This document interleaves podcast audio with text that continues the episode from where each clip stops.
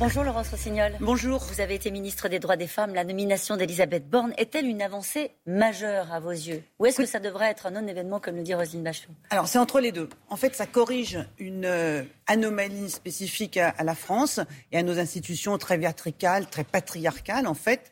Et le fait que le Premier ministre soit nommé par le Président de la République nous a conduit à en avoir que deux en 30 ans. Dans les pays, dans, dans les pays euh, de démocratie parlementaire, il y a régulièrement des femmes Premiers ministres parce qu'elles émanent de euh, la majorité parlementaire. Donc ça corrige une anomalie, c'est très bien. Pour autant, euh, ça ne règle pas la condition sociale de toutes les femmes. Et on ne va pas sortir Non. dans la rue danser euh, la farandole en disant super, on a une femme Premier ministre. Non, C'est bien, pas faire on ça. est content. Elle a une feuille de route sur ce sujet-là, sur la question des droits des femmes, en particulier ou comme les autres Pas plus, pas moins. Écoutez, euh, on attend effectivement une femme Premier ministre, qu'elle, euh, Première ministre, euh, qu'elle soit investie sur ce sujet et qu'elle porte une série de revendications qui viennent de la société civile et puis qu'elle corrige aussi les injustices dont les femmes sont victimes. Par exemple, j'aimerais bien qu'Elisabeth Borne décide d'augmenter le SMIC de manière conséquente. Pourquoi je dis ça? Parce que 62% des SMICards sont des femmes. Donc augmenter le SMIC, c'est augmenter les salaires des femmes qui ont les moindres rémunérations. Ce serait une belle mesure pour réduire les inégalités de ressources entre les femmes et les hommes. Elle est issue, ça n'a échappé à personne, des rangs de la gauche. Est-ce qu'elle peut séduire des électeurs de gauche à la veille de ces législatives? Écoutez, je ne sais pas, elle est une de ces hauts fonctionnaires euh, très, très compétentes qui ont servi euh, des personnalités de gauche euh, dans, dans- dans le passé. Ouais. Je ne pense pas qu'elle ait un passé militant et un engagement C'est personnel. pas une femme de conviction? Elle a probablement des convictions, mais elle a été pendant cinq ans euh, une ministre de, Macron. En fait, elle est entrée en politique avec Emmanuel Macron. Donc, euh, son parcours politique, il commence en 2017 et il commence avec Macron plutôt dans le en même temps. Et puis, les réformes qu'elle a portées ne sont pas celles qui ont été le plus saluées à gauche, loin de là. Vous pensez quoi à la réforme sur Je l'assurance pense à la chômage SNCF, la- la- l'assurance chômage, et puis elle a une feuille de route aujourd'hui sur la retraite. Par exemple, la question de report de la retraite à 65 ans, est-ce que c'est une mesure qui va favoriser les femmes? J'en suis pas sûre. Alors, elle est la marque de la continuité d'une certaine Voilà. manière, puisqu'elle était euh, euh, au gouvernement. Est-ce que ce futur gouvernement, on l'attend dans les jours qui viennent, doit, à, à vos yeux, marquer une forme de rupture? Est-ce que ce serait acceptable, entre guillemets, qu'on retrouve certains membres du gouvernement, s'ils n'ont pas démérité? Écoutez, moi, je ne vais pas composer le gouvernement d'Emmanuel Macron. Il a gagné l'élection. On ne l'a pas demandé, voilà. Il a gagné l'élection présidentielle. Il a dit que le deuxième quinquennat ne serait pas le même que le premier. Donc, on attend avec curiosité. Le premier signal, c'est une femme première ministre qui est dans la continuité du premier quinquennat, qui est une, une historique de la, de la République en marche. Je, je ne je ne sais pas ce qu'il va faire. Pour le moment, on n'a pas de signaux, disons-le clairement. Je peux dire une chose sur Elisabeth Borne, après que j'ai dit ma distance politique avec elle, puisque moi je suis une parlementaire d'opposition.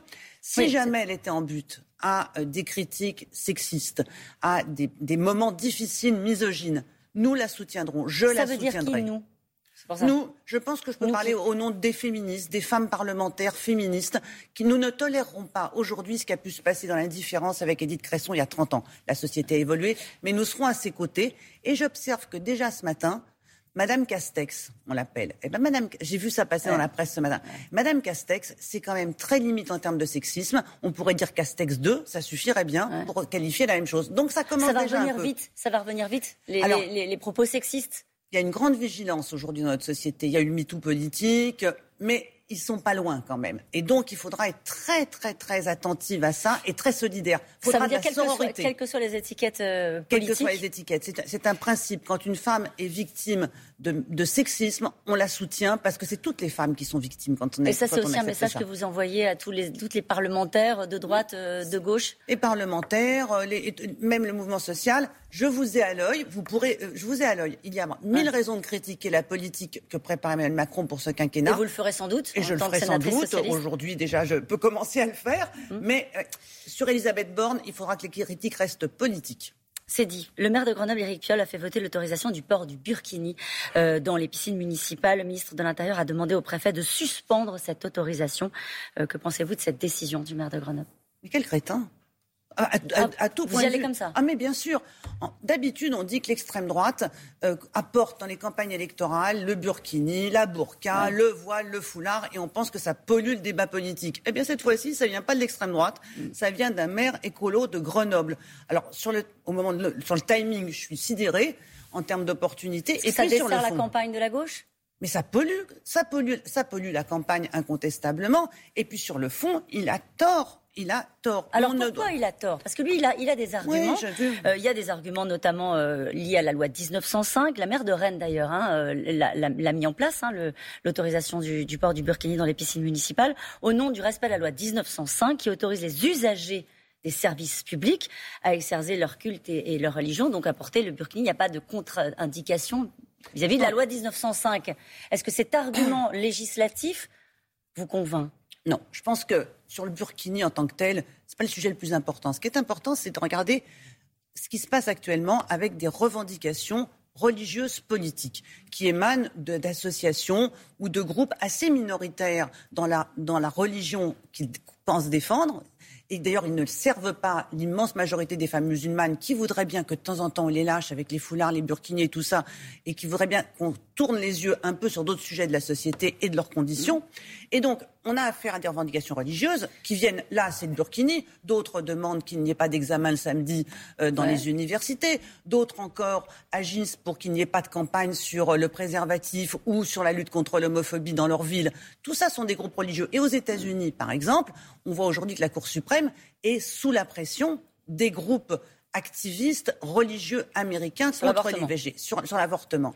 Donc, notre position, elle doit être simple. La République protège la liberté de culte, la liberté de conscience.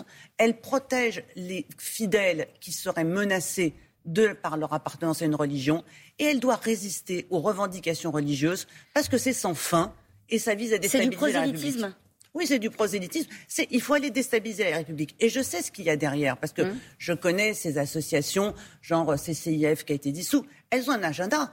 Aujourd'hui, c'est le Burkini et c'est une victoire des intégristes, ce qui s'est passé à Grenoble. Ensuite, il y a la loi de 2004 sur le foulard à l'école, dans leur agenda, l'abrogation. Et enfin, l'obligation de neutralité des fonctionnaires, mm. qui est aussi dans leur champ de vision. L'argument qui consiste à dire euh, il faut arrêter de se prononcer sur la tenue des femmes.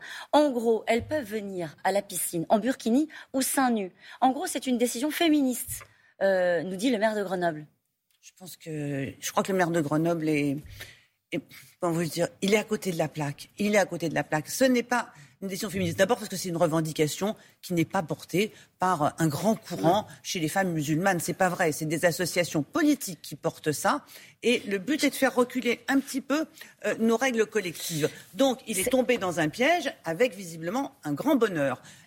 Un piège ou est-ce qu'il est, comme le disent certains, euh, islamo-gauchiste euh, Laurent Wauquiez dit qu'il faut supprimer les, subventions à la mairie de Grenoble. Est-ce qu'il faut aller jusque-là? Laurent Wauquiez se réjouit de, cette, de, ce débat qui lui permet, lui, de développer ses positions, qui sont souvent des positions assez mais, radicales. Mais est-ce qu'il y a une, ambiguïté d'une partie de la gauche sur ces sujets-là, une partie des écolos, une partie de la gauche euh, sur, le, sur, les principes républicains? Est-ce que vous demandez, par exemple, à Jean-Luc Mélenchon de se prononcer euh, sur, sur cette décision? Non, mais moi, je soutiens, je soutiens l'accord qui a été fait euh, de la gauche rassemblée. Je suis accablé, désolé, accablé, je suis désolé de voir qu'on est obligé d'avoir ce type de débat. Je pense qu'ils sont dans la société, on les aura encore demain.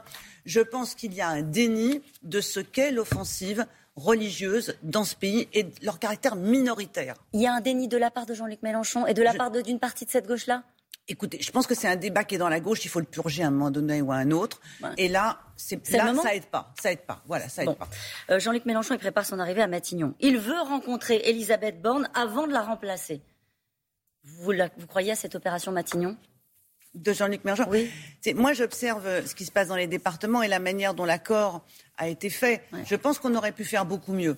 On aurait pu choisir dans chaque circonscription quel était le meilleur candidat pour faire gagner la gauche. C'est pas ce qui a été fait? C'est pas ce qui a été fait. Je connais tas de départements, le mien en particulier, dans lesquels on ne s'est pas, dans l'Oise, on ne s'est pas appuyé sur les élus implantés, reconnus et qui avaient déjà porté la gauche dans leur, dans leur circonscription on a fait le choix, euh, la France insoumise a fait le choix du plus grand nombre de candidats de la France insoumise dans cet accord. Je pense que ça va C'est un accord qui sert davantage les intérêts de la France insoumise que des intérêts de la gauche. Non, c'est un accord. Cet accord sert la gauche. La gauche avait besoin de se rassembler. Ça a été une demande des électeurs de gauche pendant toute la campagne. Il fallait le faire. C'est fait, mais je pense qu'on aurait pu faire mieux en termes de, dynamique de l'accord et de choix. D'ailleurs, c'est pour ça qu'il y aura des dissidences dans un certain nombre de départements. Parce que vous n'aviez pas répondu sur savoir si vous croyez qu'il va terminer à Matignon, Jean-Luc Mélenchon. moi, je, sais pas, je ne sais pas s'il va terminer à Matignon. J'espère qu'il y aura beaucoup de députés socialistes élus. Bon, voilà. C'est dit. Merci beaucoup, Laurence Rossignol. Merci.